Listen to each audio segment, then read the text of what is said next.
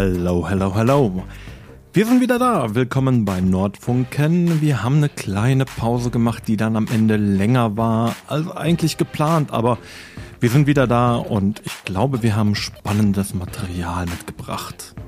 Denn wir haben uns vorgenommen, dieses Jahr ein wenig noch mehr auf aktuelle Themen zu schauen und steigen deshalb einfach mal ein in Autos und Tuning und Dortmund. Hierfür nimmt uns Anna Pagera einfach mal mit in die Szene und versucht ein wenig das Gefühl zu vermitteln, was es bedeutet, vielleicht doch ein wenig mehr im Auto zu sehen als ein reines Fortbewegungsmittel. Wir möchten den kleinen Disclaimer vorschalten, dass es uns überhaupt nicht um den illegalen Bereich geht. Also wir verurteilen natürlich jegliche Raserei und vor allem jegliche Gefährdung im Straßenverkehr. Aber es gibt auch noch ein großes Spektrum von Liebhaberei, die ohne diese Elemente auskommen kann und darüber möchten wir reden.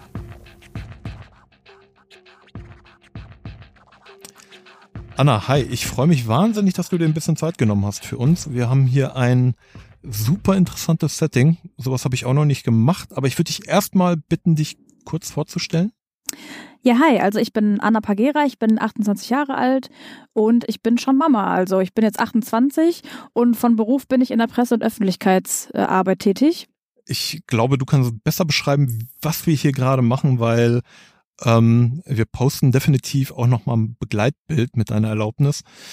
Aber das ist schon ein bisschen ungewöhnlich, wie wir diese Aufnahme gestalten. Denn wir stehen hier mit zwei Autos ja. auf einem Parkplatz, eng aneinander. Ich glaube, wir sind unglaublich Corona-konform. Ja. Ähm, ich erzähle das einfach als kleinen Hinweis, sollte der Ton heute in der Folge ein wenig anders sein oder vielleicht nicht ganz so gut, dann entschuldigt das bitte. Wir arbeiten uns hart an den Corona-Regeln ab und ähm, wollten das vielleicht auch einfach mal dem Thema gerecht ins Auto verlagern. Denn es geht heute um Autos und ich stelle mir das vor, ähm, wir haben ja gerade gehört, du bist eine Frau. Das ist jetzt nicht so der, das typische Klischee.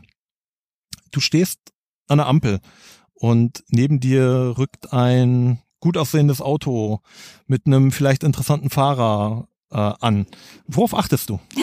Ja, also zuerst achte ich definitiv auf das Auto. Ich sag mal so, wir alle haben ja auch so einen Filter oder man könnte auch sagen so eine Schublade im Kopf, die uns dazu veranlasst, Menschen zu kategorisieren. Da kann ich mich gar nicht von freisprechen und ich glaube, dieses Schubladendenken, das ist ziemlich negativ behaftet, aber wenn man das mal ganz nüchtern betrachtet, ist es eigentlich überlebensnotwendig. Wir müssen schnell Entscheidungen treffen und das tun wir höchstwahrscheinlich auch an der Ampel. Und es ist halt so, wenn man jetzt zum Beispiel, ich sage mal, Nissan Micra vor einem sieht, der da mit 30 km/h hertuckert, dann hat man jetzt nicht so im Kopf, dass da ein junger, dynamischer Typ drin sitzt, sondern wahrscheinlich eher eine ältere Dame. Äh, ja, und das geht mir natürlich ganz genauso, dass wenn ich dann ein Auto sehe, direkt etwas Spezielles im Kopf habe. Sehr interessant, auch sehr konkret beschrieben.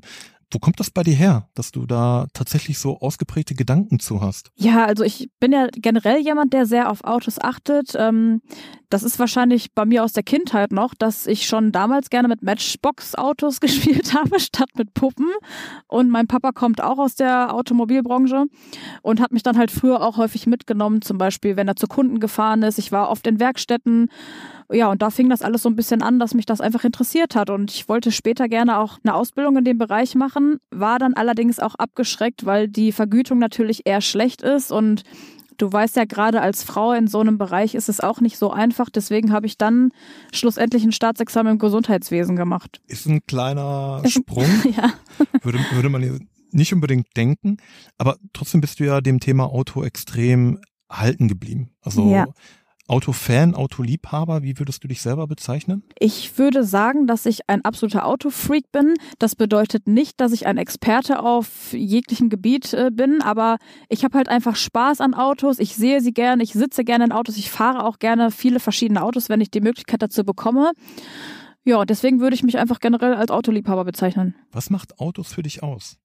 Also das Auto löst generell viele Emotionen aus. Bei dem einen löst es gute Emotionen aus, bei dem anderen vielleicht eher negative. Viele Menschen sind auch genervt von, von der Geräuschkulisse. Andere wiederum finden, je lauter, desto besser. Dazu gehöre ich allerdings auch. ja, und ich frage mir, also ich stelle mir einfach die Frage, wo wären wir heute, wenn es keine Autos geben würde? Also ich glaube, viele Konsumgüter hätten wir nicht man könnte nicht ins Krankenhaus gebracht werden im Notfall. Man könnte nicht mal eben in Urlaub fahren oder den Umzug von hier in eine andere Stadt wäre, glaube ich, mit dem Zug auch eher schwierig. Deswegen haben wir schon viele, viele Vorteile durch die Autos, wenn man es jetzt mal nur auf das rein praktische bezieht. Und wenn wir jetzt einfach nochmal die emotionale Ebene dazu holen, was löst bei dir Emotionen in Verbindung mit Autos aus? Ich bin total fasziniert, wenn ich an der Ampel zum Beispiel ein Auto sehe, was einfach ein total rundes, perfektes Design hat. Das kann schon mal sein, dass ich dann mit offenem Mund da sitze und staune und der Typ dann rüber guckt und sich denkt, ja, ist mein Auto toll, ne? kann auch mal sein, dass dann eine ältere Frau drin sitzt, ist aber eher unwahrscheinlich. Bis jetzt habe ich das so noch nicht erlebt. Und wenn das Auto dann auch noch einen guten Sound hat und ordentlich Leistung, dann bin ich natürlich hin und weg. Und das ist für mich vielleicht so, wie wenn andere Menschen weiß ich nicht, was, was fasziniert andere Menschen? Wenn andere Menschen vielleicht, ja, es, ich bin auch sehr interessiert an Burger und Essen, aber wenn, wenn andere Menschen vielleicht, was fasziniert andere Menschen? Ein Pferd sehen oder so, ich weiß es nicht. Okay, von, vom Pferd ähm, nochmal zum Auto. Die Emotionen, die bei dir ausgelöst werden durch das Design, ist das Kraft, Sportlichkeit oder geht es um Eleganz, um einen schicken Auftritt. Sehr schick sollte es nicht sein. Also ich bin tatsächlich eher so ein Fan von sehr sportlichen Autos, die auch vielleicht ein bisschen massiver aussehen, ein bisschen böse gucken. Das ist genauso das, was mich anspricht. Mhm. Nun ist Dortmund auch, wenn es um Autos geht, genau dafür bekannt. Also wir haben in Dortmund eine große Tuning-Szene. Würdest du sagen, Dortmund ist eine Autostadt? Dortmund ist eine absolute Autostadt, genauso wie es aber auch viele andere Städte in Deutschland sind. Wenn man zum Beispiel an Wolfsburg denkt, wo ja VW hergestellt wird, ist es genauso eine Autostadt, aber da verbinden die Leute, glaube ich, eher was anderes mit. Also eher mit der Herstellung und ich glaube, Dortmund ist eher so die Tuner-Szene. Da liegen so die Unterschiede. Aber da haben wir ja auch vielleicht so ein bisschen dieses, ja, böse Auto, also die Kraft, die Emotionalität, die wird ja gerade durch das Tuning besonders betont. Was denkst du, warum doch so viele Menschen auch genau darauf stehen, also besonders sportliche Autos?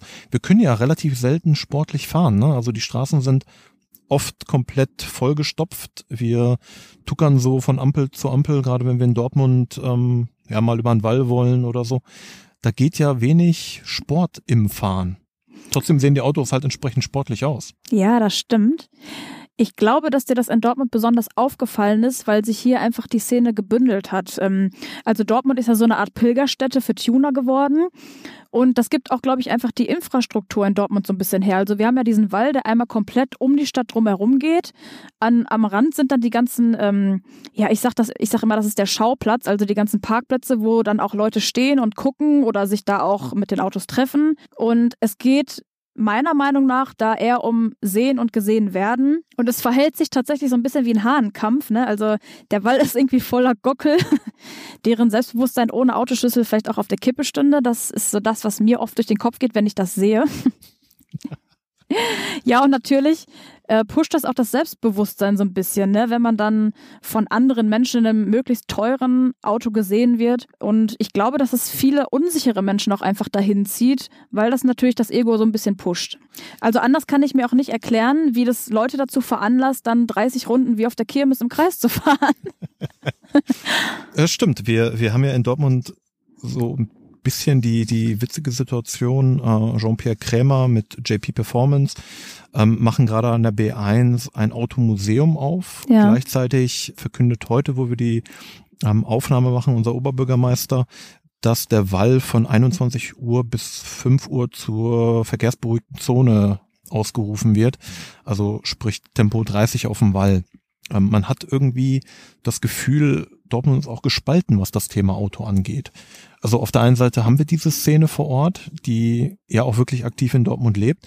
Gleichzeitig ist die Politik aber schon so ein bisschen im besten Wille, im besten Willen verhalten, wenn es um, um Autoliebhaber und Autofahren geht. Was denkst du, wo kommt das her, dass es doch so viel negative ähm, Stimmung gibt? Also zum einen ist es, glaube ich, einfach ein Interessenkonflikt. Die Politiker müssen natürlich sehr straight handeln und sehr seriös sein und vielleicht gibt das denen manchmal auch wenig Spielraum, sich auf sowas einzulassen oder die Leute einfach mal anzuhören, die da Spaß dran haben und da jetzt vielleicht auch nicht äh, rumgurken wie die letzten Gockel. ähm, ich glaube, dass es einfach schwierig ist, da so eine Ebene für alle zu schaffen. Also die Politik auf der einen Seite, wir hatten ja auch schon viele Probleme äh, am Wall, dass zum Beispiel, weil da illegale Rennen gefahren wurden, auch äh, Menschen zu Tode gekommen sind und darauf muss die Politik natürlich reagieren und soll sie auch.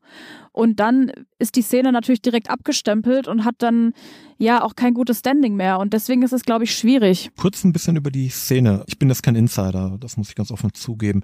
Aber mein Eindruck ist immer, sie ist sehr männlich. Sie ist definitiv männlich.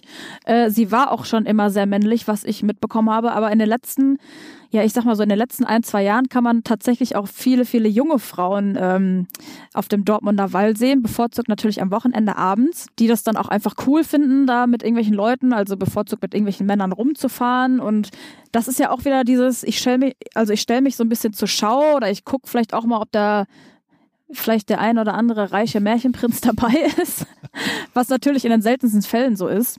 Und es ist, glaube ich, auch einfach heute viel, viel einfacher an solche Autos zu kommen, als das noch früher der Fall war. Also wenn ich mal, weiß ich nicht, vor 20 Jahren, wo ich noch sehr jung war, war das tatsächlich so, da brauchtest du ja irgendwie eine gute Schulbildung, du musstest was Vernünftiges gelernt haben, du musstest ein ja ein vernünftiges Einkommen haben, um dir überhaupt so ein Auto leisten zu können. Und mittlerweile ist es ja halt durch die ganzen Angebote von den Banken oder auch zum, zum Teil Leasing-Angebote einfach so, dass sich Leute viel, viel einfacher so ein Auto leisten können, was damals gar nicht der Fall war. Und deswegen hat sich dieses Bild auch so ein bisschen verschoben, wer dieses Auto fährt. Also war das vielleicht früher noch der wohlhabende Geschäftsführer von irgendeiner großen Firma, sind das heute wirklich auch Leute, die keine gute Bildung genossen haben und ja, vielleicht sich auch mit fünf Mann einen Kredit nehmen, um dann alle so ein Auto fahren zu können. Ist ein interessanter Punkt. Ich wäre normalerweise sowieso darauf eingegangen, das Auto als Statussymbol, gerade als Statussymbol für Männer, für tendenziell junge Männer. Ja. Hat sich das geändert? Also ist, ist da mittlerweile weniger Status drin, weil es sich vielleicht mehr leisten können oder ist der Druck vielleicht sogar höher geworden, zu sagen, ich brauche ein schickes Auto, weil sonst bin ich komplett unten durch als junger Mann, der vielleicht auch gerade bei Frauen gut ankommen möchte? Also ich glaube, dass der Druck viel, viel höher geworden ist. Wenn ich an meine Jugend denke, da hatten wir, was hatten wir damals, so einen alten Golf, wo jeder irgendwie dran rumgeschraubt hat und weiß ich nicht, die Frauen haben sich vielleicht Aufkleber auf das Auto geklebt und die Männer haben irgendwie versucht, mit irgendwelchen günstigen Tuning-Teilen da irgendwie noch was zu retten oder teilweise haben auch ja, Jungs dann damals Löcher in den Auspuff rein, reingemacht, damit es lauter ist. Und heute ist es tatsächlich so, dass ja, dass das alles nicht mehr ausreicht oder teilweise auch belächelt wird. Also ich habe wirklich das Gefühl, es muss schneller, teurer, größer, stärker sein, damit man überhaupt noch irgendwie gut angesehen wird. Aber jetzt habe ich das Glück, eine, eine, eine Frau als Gesprächspartnerin zu haben. Macht das für dich einen Unterschied? Bei einem Mann? Also ich achte natürlich schon darauf, äh, was der Mann für ein Auto fährt, aber bei mir ist das halt rein aus Interesse an den Autos. Und ich denke, dass es auch viele Frauen gibt, ja, die danach wirklich aussuchen, wen sie treffen oder nicht. Also das ist natürlich sehr, sehr oberflächlich und ich kann das auch gar nicht befürworten, aber ich glaube, das hängt auch immer so ein bisschen mit mit der eigenen Persönlichkeit zusammen. Also meine Freundin zum Beispiel, ich kenne keine einzige, die das interessieren würde, was der Mann für ein Auto fährt. Die sind weder an Autos interessiert, noch daran, ob der Mann ein gutes Einkommen hat. Ähm, ich kenne aber tatsächlich auch andere Frauen, die da wirklich äh, sehr viel Wert drauf legen. Viel Wert drauf legen, weil damit bestimmte Bilder verknüpft sind? Also ein sportliches Auto mit einem Mann, wirkt der Mann sportlicher in dem Moment? Ich habe mich tatsächlich da früher mal mit einer Bekannten drüber unterhalten und sie hat wortwörtlich gesagt, wenn der Mann kein teures Auto hat, kommt er für mich als Date überhaupt nicht in Frage. da war ich erstmal sehr okay. schockiert, als ich das gehört habe. Ja, und sie, ich habe ich hab dann weiter gefragt und sie sagte, ja, es ist doch klar, wenn der Mann da schon mit so einer alten Klapperkiste ankommt, dann hat er kein Geld und es interessiert ihn auch gar nicht, wie er rüberkommt bei anderen Leuten und dann ist das für mich kein Mann. Und dann sagte sie noch, und Anna, du solltest dir vielleicht auch mal einen Mann suchen, der ein vernünftiges Auto hat. Also ich kann dazu nur sagen, die die besten Männer, die ich kennengelernt habe in meinem ganzen Leben, das waren immer Leute, die erstens eher weniger Geld hatten und zweitens hatten die immer Autos, die nach nichts aussahen, die auch nicht besonders teuer waren.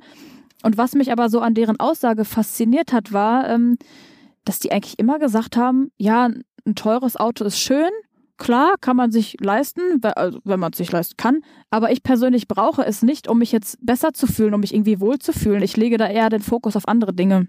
Hm. Das klingt so, ja, dass dicke Auto auch was kompensieren würde? Absolut.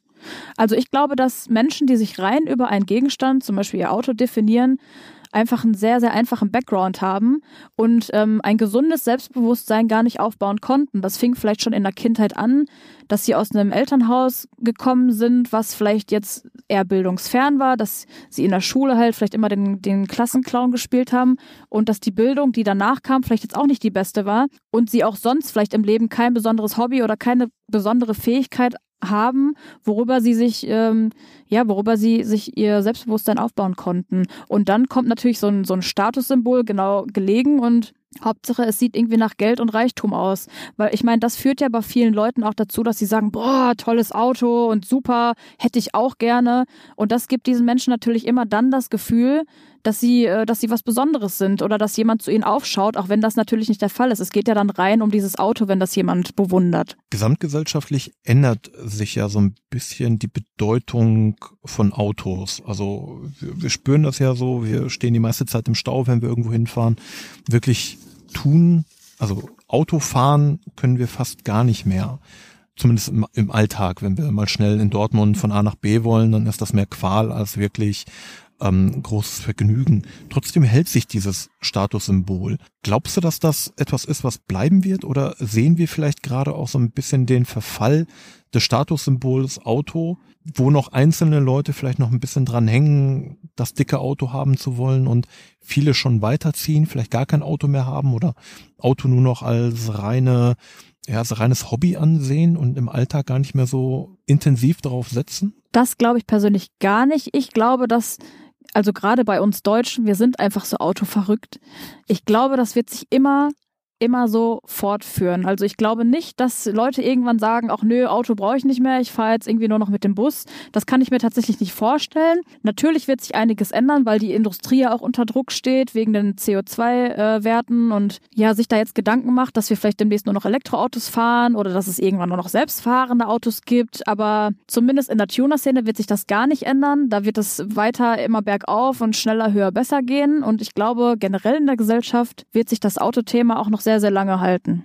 Glaubst du sogar, wenn, wenn wir, und ich weiß nicht, wann, wann das Realität sein wird, aber wenn wir irgendwann primär in selbstfahrenden Autos unterwegs sein werden, dass es immer noch Leute geben wird, die sagen, ich will unbedingt selber lenken, ich will unbedingt selber schalten? Ja, wenn du mich fragst, auf jeden Fall. Also ich hätte jetzt, ich hätte da wenig Freude dran, wenn ich wüsste, ich sitze in einem Auto, wo ich nichts mehr machen muss, wo ich vielleicht sogar auch gar nichts mehr machen kann, weil die äh, Technik irgendwann so fortgeschritten ist, dass das Auto tatsächlich alles von selbst macht. Es gibt ja auch, glaube ich, selbstfahrende U-Bahn oder sowas. Also Nee, ich, erstens finde ich das gruselig.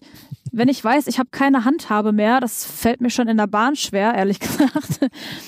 Und man hat ja dann auch keinen Fahrspaß mehr. Ich kann ja nicht sagen, so jetzt beschleunige ich mal ein bisschen mehr oder jetzt fahre ich hier mal einen Schlenker oder irgendwas. Du kannst ja dann nichts mehr machen. Also für mich wäre das definitiv gar nichts. Also doch tatsächlich diese pure Freude am Fahren. Entspannt dich Autofahren? Ja, das kommt drauf an, zu welcher Uhrzeit ich woher fahre. ja, aber gab es vielleicht schon mal den Moment, dass du gesagt hast, und ich fantasiere jetzt einfach mal, ich hatte einen stressigen Tag, ich ähm, setze mich jetzt ins Auto und ich fahre einfach mal eine Runde, um runterzukommen um mich vielleicht ein wenig zu entspannen? Das tatsächlich nicht. Also wenn ich mich entspannen will und es hat etwas mit meinem Auto zu tun, das ist meistens, wenn ich einen stressigen Tag hatte oder ich komme von Terminen, dann äh, sitze ich vor meiner Haustür noch im Auto bestimmt eine Stunde und sitze da einfach nur total lethargisch und höre mir Musik an oder gucke mir Nachrichten an und antworte auf irgendwelche Nachrichten. Aber dieses reine, ich fahre jetzt rum, damit ich runterkomme, ich glaube nicht, dass das sonderlich gut ist und ich glaube auch nicht, dass mein Fahrstil dann sonderlich gut ankommen würde auf der Straße. Wie ist dein Fahrstil, wenn du ihn selber beschreiben müsstest? Oder was ist das Feedback von deinen Beifahrern? Also man muss sich hier ja nicht selbst belasten, ne? Ist ja richtig. ja, ich muss zugeben, als ich äh, gerade meinen Führerschein hatte, da hatte ich einen kleinen Polo, der hatte, glaube ich, 50 PS oder so. Aus diesem Ding habe ich alles rausgeholt, was rauszuholen war. Mittlerweile fahre ich sehr, sehr entspannt und ich halte auch von dieser Raserei gar nichts. Äh, ich glaube, wenn man jung ist, denkt man über Konsequenzen nicht so nach. Heute ist es so, dass man schon darüber nachdenkt, was würde jetzt passieren, wenn ein Kind auf die Straße läuft oder wenn irgendwas Unvorhergesehenes passiert, weiß ich nicht. Und wenn es nur ist, dass das Auto kaputt ist, das wäre halt schade und deswegen fahre ich heute wirklich entspannt. Wenn ich mal die Sau rauslassen will, dann kann ich das auf der Rennstrecke tun, aber das muss ich nicht im Straßenverkehr machen. Und ich finde es auch ehrlich gesagt ziemlich uncool, wenn ich mitkriege, dass andere Leute das tun. Wie verändert sich oder wie ist Fahren auf der Rennstrecke im Vergleich zum Fahren auf normalen öffentlichen Straßen. Ja, es ist Adrenalin pur. Also du fährst ja auf der Rennstrecke völlig anders als im Straßenverkehr. Ich äh, war jetzt auch letztes Jahr zum Beispiel auf dem Bilsterberg, bin da Autos gefahren, die man jetzt im normalen Alltag nicht fahren würde. Also zum Beispiel McLaren und Porsche und das war schon richtig, richtig geil. Das kann man auch mit nichts anderem vergleichen, außer vielleicht mit einer Achterbahnfahrt. Und das, ja, das ist schon, da geht einem das Herz auf, wenn man so ein Autofreak ist. Das ist natürlich was ganz Besonderes. Ich glaube, dass man dann auch irgendwie, wenn man dann wieder in seinem normalen Auto sitzt, auch nicht dieses Verlangen hat, dass man jetzt unbedingt rasen muss, wenn man wirklich eine Alternative hat, wo man das tun kann, wenn man möchte. Wenn, wenn wir so ein bisschen nochmal auf die Thematik wirklich auf einer Rennstrecke ein, ein Auto bewegen schauen, was ist das, was das für dich wirklich interessant macht? Ist es dieses Element, dass du selber an deine eigenen Grenzen kommst. Wie weit kann ich ein Auto kontrollieren? Wie weit kann ich ein Auto steuern? Oder ist es auch der technische Aspekt? Was kann ein Auto im Grenzbereich? Ich würde sagen, es ist das Gesamtpaket. Ich bin ja schon früher, als ich noch jünger war, immer gerne äh, Gran Turismo gefahren, also auf der Playstation. und da gab es ja diese Hilfslinien, wo du genau gesehen hast, wann musst du wie fahren, wie viel Gas kannst du geben, wann solltest du bremsen. Und das war natürlich alles fiktiv. Und das dann auf einer echten Rennstrecke auszuprobieren mit einem Auto, was man sich so niemals leisten könnte, das ist natürlich, das ist Wahnsinn. Und ja, das hat mich einfach fasziniert auf mehreren Ebenen. Zum einen erstmal dieses Gefühl, man sitzt in einem Auto, wo man weiß, es ist unfassbar teuer, man kann es sich niemals selbst kaufen oder es wäre auch unwirtschaftlich und es wird keinen Sinn machen. Man, es sind zum Beispiel Autos auf der Rennstrecke, die kann man so im äh, normalen Straßenverkehr gar nicht fahren. Also allein da war ich schon sehr, sehr nervös und aufgeregt.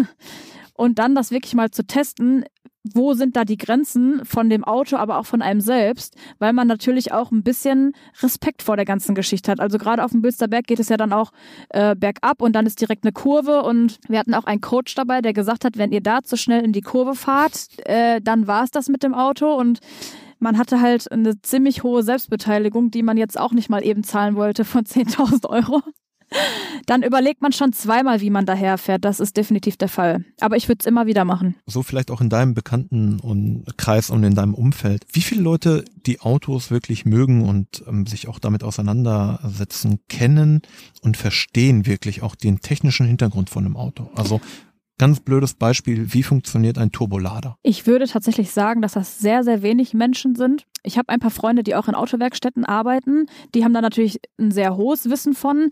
Die anderen, muss ich auch sagen, interessiert das eher weniger. Die achten eher auf das Design, ob das Auto irgendwie äußerlich was hermacht. Ja, die freuen sich auch, wenn sie merken, das Auto gibt gut Gas, aber diesen Hintergrund verstehen die wenigsten. Und es, es, wird ja auch immer komplizierter von der ganzen Technik her. Mhm. Und was wir damals noch an einem Golf 3 oder so noch selbst machen konnten, das ist heute schon wirklich schwierig. Wenn du jetzt vom, vom, vom Golf, vom Polo kommst, was ist dein Traumauto, wenn man jetzt mal jegliche Vernunft oder vielleicht auch finanzielle Zwänge über Bord wirft und einfach mal komplett shoppen könnte, was geht? Also ich muss dir ganz ehrlich sagen, dass ich mit meinem Vierer ganz äh, zufrieden bin. Dein BMW Vierer, ja. Genau. Ähm, den habe ich jetzt noch nicht so lange und ich bin wirklich super glücklich mit dem Auto. Der ist auch nicht übermotorisiert. Der, das ist jetzt kein Auto, wo man sagen würde, boah, das ist rennstreckentauglich überhaupt nicht. Aber ich bin einfach zufrieden mit dem, was ich habe. Und wenn du jetzt sagst, entgegen jeglicher Vernunft, ja, da muss ich natürlich an die Rennstrecke denken. Also so ein GT3 RS wäre schon der absolute Knaller, aber das ist ja auch wieder kein Auto, womit man mal eben zur Eisdiele fahren kann. Also wir sprechen hier über einen Porsche. Ja. was macht, also wenn wir jetzt so, einen, so einen rennstreckentauglichen 911er Porsche nehmen, was macht den zu einem Traumauto für dich? Ich würde sagen, zum einen ist es natürlich die Optik, zum anderen ist es diese Fahrdynamik. Ähm, ich bin ja da auf der Rennstrecke verschiedene Modelle gefahren, auch verschiedene Hersteller und Porsche hat mich wirklich am allermeisten überzeugt. Ich kann das gar nicht so genau in Worte fassen, aber im Porsche hat man sich einfach sicher gefühlt. Also zum Beispiel äh, sind wir da auch McLaren gefahren. Da waren erstens die Bremsen nicht so gut, äh, zweitens hat man sich irgendwie unsicher gefühlt. Ich kann das nicht in Worte fassen, aber ich würde sagen, Porsche war so das Nonplusultra von der Fahrdynamik her, vom Fahrspaß und von der Leistung her. Da stimmte einfach alles. Und wenn ich mir ein solches Auto aussuchen würde, dann wäre es definitiv ein Porsche. Ja, jetzt vielleicht nochmal von einem Insider ein Tipp. Jemand hat gerade seinen Führerschein gemacht, ist vielleicht 18 Jahre alt. Da ist wahrscheinlich ein Porsche noch sehr, sehr weit weg von jeglicher Realisierung. Hast du vielleicht einen Tipp, was ein junger Mensch sich heute für ein Auto gönnen sollte oder kaufen sollte, was vernünftig ist, aber auch immer noch cool? Ja, Also ich würde jetzt keinen konkreten Vorschlag machen, weil, wie wir schon gesagt haben, das ist ja auch irgendwie eine, eine Typfrage und was einem selber gefällt. Ich würde ihm raten, dass er sich schon ein Auto aussucht, was ihm auch gefällt, weil die Wahrscheinlichkeit, dass er dann da vernünftig mit umgeht und das Auto auch pflegt, ist wahrscheinlich höher. Definitiv würde ich ihm raten, kauf dir kein zu teures Auto, weil erfahrungsgemäß parkst du von allen Seiten einmal perfekt ein, nämlich rundherum überall Schrammen. Zumindest ist das meine Erfahrung. Und du würdest dich sehr ärgern, wenn du zu viel ausgegeben hast für dein erstes Auto. Wer weiß auch überhaupt, ob dieses Auto überhaupt deine Fahrweise überleben wird. Und da sind wir auch schon beim richtigen Thema. Das Wichtigste ist natürlich, dass du das Ganze überlebst. Und deswegen würde ich diesem Menschen raten, kauf dir ein Auto, was sicher ist. Wenn du jetzt zum Beispiel in einem kleinen Smart fährst und du wirst da irgendwie, weiß ich du gerätst in Verkehrsunfall, ist die Wahrscheinlichkeit ziemlich groß, dass du, dass dir dabei was Schlimmes passieren könnte, wenn du jetzt ein Auto mit einer großen Knautschzone hast. So mein Denken wäre es wahrscheinlich sicherer und äh, kauf dir kein Auto, was zu viel PS hat am Anfang. Das ist keine gute Idee. Fang einfach klein an und steiger dich dann langsam mit den Jahren. Ich glaube, dem können wir uns anschließen. Anna, vielen Dank für deine Zeit, für deine Insights. Äh, ich fand das super interessant und sehr spannend. Ich glaube, unter Autofahrern wünscht man sich allzeit gute Fahrt. Ja, allzeit gute Fahrt. Ich habe auch zu danken. Es hat mich sehr gefreut. Vielen Dank. Danke. Tschüss. So, Einstieg geschafft. Vielen Dank fürs Zuhören. Nächste Woche geht es weiter. Kleine Erinnerung, wir sind natürlich immer noch bei Instagram, Facebook und allen möglichen Social Media Kanälen unter Nordfunken zu abonnieren und freuen uns, wenn dort wieder mal neue Kommentare entstehen. Gebt uns bitte Feedback. Was interessiert euch? Was sollen wir machen in diesem Jahr? Schreibt uns eine E-Mail, einen kleinen Kommentar oder einfach eine Direktmessage. Und natürlich folgt auch unserem Gast. Anna ist auch verlinkt in den Show Notes. Bis nächste Woche.